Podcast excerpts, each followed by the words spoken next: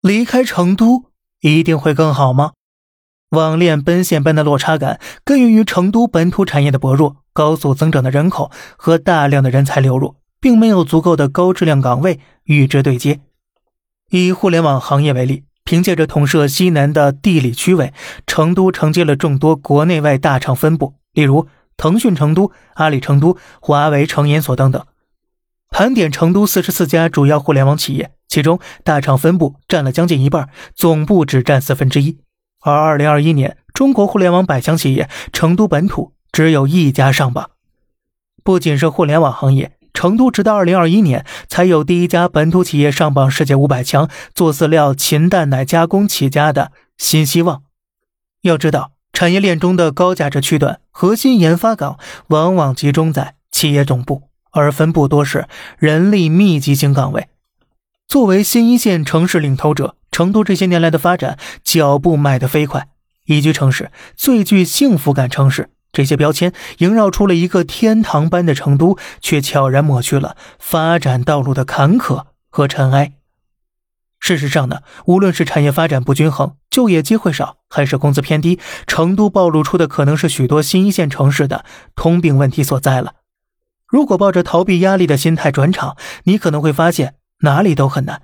但是成都已经算相对宜居的城市了。例如，在买房这件人生大事上，成都在一线、新一线十九城里的居住自由指数排名第五，已经相对来说位于友好位置了。虽然近年来成都房价不断上涨，不靠家里人资助也很难独立买房。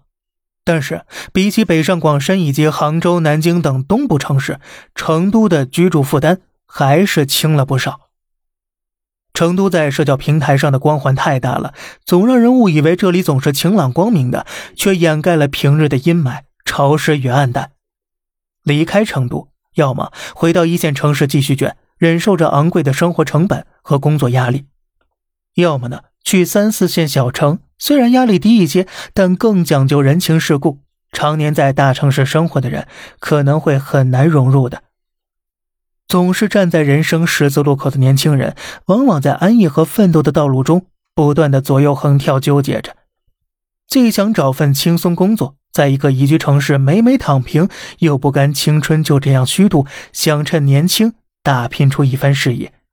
而这也是为什么应届生对成都的感情。十分复杂的原因了。成都可以给你温柔的一面，用美食和美景疗愈疲惫的身心，也会向你展示残酷的一面，让你无奈自嘲：天赋恩接氛围组，一时难以触碰到梦想和高薪。厌倦了北上广，想来成都躺平，没存款的你，终究还是会焦虑。该卷还是得卷，毕竟躺着就能赚钱的好事儿啊。只在梦里了。